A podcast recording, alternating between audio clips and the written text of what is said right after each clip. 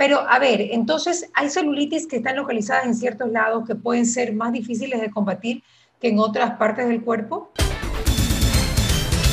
Este tema me encanta porque realmente, ¿qué mujer no tiene celulitis? Bueno, hay unas que no tienen, ¿no? La verdad es que, pero yo no sé qué porcentaje, yo creo que muy poco, la flaca guerrero, de las que se me puede venir a la mente, y tal vez las modelos de Victoria's Secret, pero, pero, la, pero no sé, ¿no? Las que hemos comido... Aunque, aunque sabes que hay chicas gorditas que no tienen nada de celulitis también.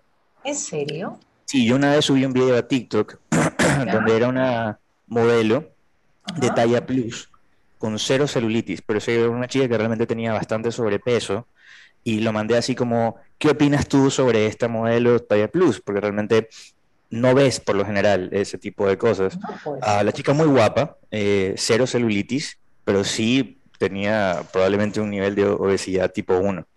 así es que me, pareció interesante eso, ¿no? Porque no siempre, siempre asociamos sobrepeso con celulitis, pero no siempre es el caso. Claro, no siempre. Ahora, ¿qué se hace para eliminar celulitis, sobre todo si la celulitis ha estado durante tanto tiempo en el cuerpo de la mujer? Bueno, lo primero es entender, siempre ese es el primer paso, ¿no? Entender por qué se dan ciertas cosas. Y el principal motivo es porque la fascia se desgasta. La fascia en sí es como una, es como una telita que está por debajo de la piel. Fascia. Y vamos a visualizarlo de esta manera. Es como una tela que está entrelazado. Y en el momento que se desgasta, empieza a abrirse. Y los adipocitos, que son las células de grasa, empiezan a salir sobre esa, sobre esa tela. Y eso es el motivo por el que se ve como irregular la piel, ¿verdad? En lugar de verse tersa y lisa, la fase se desgasta, por esos huequitos salen los adipocitos y se nota esa irregularidad. Si logras regenerar la fascia, porque realmente el cuerpo se, regenera, vas a lograr mejorar bastante la apariencia de la celulitis. ¿Y por qué se desgasta en primer lugar? Hay cosas que hacemos todos los días que pueden desgastar la fascia, pero principalmente en, mujeres es el problema, ¿verdad? Los hombres pueden tener celulitis, pero no es tanto el caso. Hombres con sobrepeso ah, tienen mucha más posibilidad de desarrollar celulitis, porque cuando los hombres tienen sobrepeso tienen mucha grasa corporal, ¿verdad? y la testosterona, a través de una enzima, eh, transforma la testosterona en estrógeno. Y se desarrolla ginecomastia, que básicamente son los pechos, un exceso de grasa abdominal y a veces celulitis también. Pero es muy, es muy común en los hombres la ginecomastia, o sea, que, que se vean como como que tuvieran chichi los hombres. Es muy común. O sea, tan, tan, tan común no es. O sea, cuando hay un exceso de grasa corporal, no se ve el pectoral definido. ¿ok? Pero ginecomastia como tal, que parece que tuvieras chichis, es común en las personas con sobrepeso, pero en hombres con sobrepeso. Pero hombres delgados rara vez ves eso. De pronto en la adolescencia, porque empiezan a haber estos cambios hormonales, ¿no? Y ahí ah, hay inhibidores de aromatasa, que son medicamentos que sirven para inhibir la aromatasa que es justamente la enzima que transforma testosterona a estrógeno. Pero realmente lo mejor es bajar la grasa corporal, porque así no tienes tanto de esa, de esa enzima circulante, ¿verdad? Eso sería lo mejor para hombres. De ahí en mujeres, entender qué cosas que, que, hacemos que pueden dañar la fascia, como fumar, por ejemplo. Fumar afecta muchísimo la circulación y la circulación es importante para mandar nutrientes a todos lados, incluida la piel. Y de ahí, eh, alcohol, siempre el alcohol es, es el culpable, el alcohol, en exceso, obviamente, ¿no? Una mala hidratación también. Y cuando hablo de hidratación, no solamente me refiero a agua, sino una hidratación completa. Una hidratación completa debería tener eh, los electrolitos básicos, sodio, potasio, magnesio, calcio. Y en, en, el agua que bebemos hoy en día, no tenemos la misma cantidad de nutrientes y minerales que teníamos antes. Así que incluir jugos verdes ocasionalmente probablemente va a ser una excelente idea. Cuando tienes jugos verdes, colocas ahí, eh, gracias a los vegetales, todos estos electrolitos que nos hacen falta. Ya, ok. Interesante. Interesante, ¿no? Claro. Ahora, pero hay personas que no hacen nada de eso de lo que tú dices, sin embargo, igual tienen celulitis. Em, ok. Que no fuman y que no que no eh, toman y que tienen que, y que se hidratan bien. igual tienen celulitis. Ya, ahí vamos a los otros dos motivos. El segundo motivo es un exceso de grasa corporal. Cuando tienes mucha grasa corporal, los adipocitos, las células de grasa se hacen grandes y eso va a dañar a la fascia porque la va a estirar. Entonces, cuando tienes esa subida y luego bajas de peso, vas a dañar la calidad de la piel, ¿cierto? Entonces, ese puede ser un motivo también por el que causa. Aunque, como decíamos antes, no siempre el sobrepeso está asociado con celulitis. ahí también tenemos la atrofia muscular. Cuando se atrofia el músculo, vas a tener mucha más propensidad a desarrollar celulitis.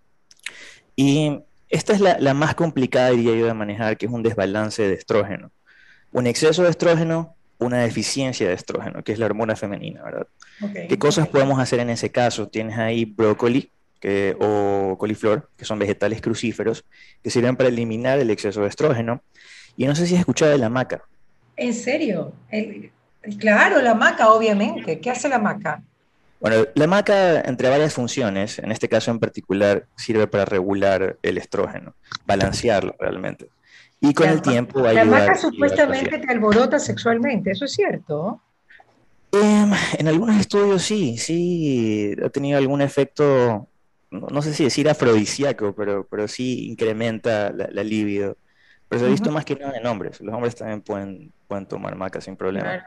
la cucharada, es para dar energía. Pero ¿qué es lo que realmente tiene la maca que puede servir también para eliminar celulitis? O sea, en el caso de que tu celulitis sea ocasionada por un desbalance de estrógeno y tomas maca, vas a ayudar a balancear el estrógeno y de esa manera se va, a mejorar la apariencia de la celulitis. Pero la, cantidad es importante, porque muchas personas no lo toman con la frecuencia adecuada o comienzan con muy poca dosis y, y nunca la incrementan. Está bien comenzar con una cucharadita, pero realmente los mejores resultados vienen con una cucharada. Ahora, de todo lo que estamos hablando ahorita, probablemente una combinación va a ser la, mejor alternativa. Pero también eh, tenemos que ver, ok, no voy a hacer todo esto. Hay personas que dicen, no quiero bajar de peso, no quiero hacer ejercicio. Eh, ¿Qué es lo más fácil para ti? Hay negación o en aceptación. Claro, claro, como, como tú dices, de hecho hay personas que se aceptan tal cual, pero de pronto sí quieren eliminar la celulitis o reducir la celulitis y ven formas, eh, ok, de todo lo que estamos mencionando ahorita, ¿qué es lo que puedo hacer? ¿Qué es lo más fácil que puedo hacer?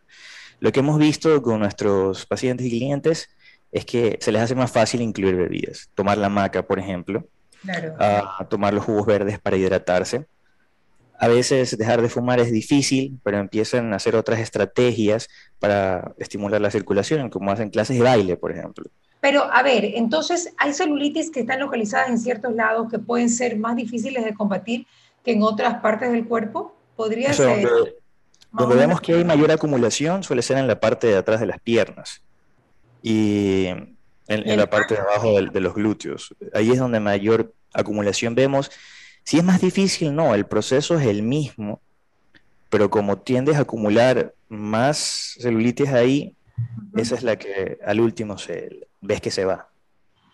Y el abdomen también, el abdomen también. Pero bueno, en todo caso, me encantaría extenderme porque yo soy las 12.32 y tengo dos entrevistas más. Adrián, en otro momento, yo creo que hay tantos temas interesantes. Yo aquí estaba anotando eh, el déficit de vitamina D3 que tenemos, que yo no sé qué tan importante puede ser o para uno bajar, para, o sea, puede, puede ser contraproducente para bajar de peso. Y una sí, cantidad proceso, hace el proceso mucho más lento y eso lo descubrieron hace unos 10 años. Hicieron un experimento en personas con déficit calórico, con deficiencia de vitamina D y personas con niveles óptimos de vitamina D con el, déficit calórico y el grupo con niveles óptimos de vitamina D perdió en promedio de una a dos libras de grasa corporal más semanalmente, semanalmente, que el grupo que tenía la deficiencia. El problema, es que, el, problema es que estar bien, estar óptimo en vitamina D3, por ejemplo, acá en Guayaquil, a pesar de que tenemos el sol que tenemos, la gente no está óptima de vitamina D3. Pero de eso lo podemos, podemos ampliarlo. ¿Qué te parece en una, en una próxima entrega? Seguro, seguro. Ahí, conversamos eso porque hay factores que, que, influyen negativamente, pero bueno, ya lo dejamos para, el, para la próxima vez. punto suspensivo, continuamos luego Andrés Yepes hablando también de la vitamina D3 y por qué acá en Guayaquil o en la costa ecuatoriana o en Ecuador en general nos hace tanta falta teniendo el sol radiante que tenemos por ser trópico. Ya regresamos eh, como fuego, regresamos con otra entrevista. Gracias, Adriancito.